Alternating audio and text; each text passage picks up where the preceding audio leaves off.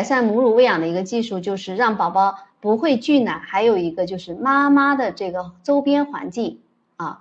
那我们尽量是减少母婴分离，还有就是妈妈呢尽量和宝宝都是母婴同室的啊。我们现在有些妈妈就生完了都是可能交给家里老人带，建议呢还是跟妈妈在一起。同时呢，就是妈妈在这个哺乳期间啊，尽量不要去使用啊香水或者是香皂啊。如果使用的话呢，也是尽量使用同一个品牌，不要经常去换。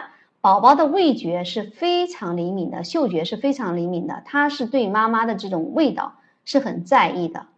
对于宝宝拒奶呢，我们还要了解一下宝宝是真的还是假的啊。我们有的时候在。啊，特别是对于小朋友在吃奶的过程中，我们会去观察，如果婴儿摇摆着头去找乳房，妈妈可以抱着宝宝，让宝宝这个脸贴着乳房，这样便于含接。还有一种方式呢，就是宝宝在吃奶的过程中注意力不集中啊，有的时候人很多人来人往，宝宝需要一个安静的啊方式去啊给他喂奶。再有就是一个自动断奶，这是表面上的一个拒奶的一个。我们会尽量想办法去改变这个方式，都非常有效的。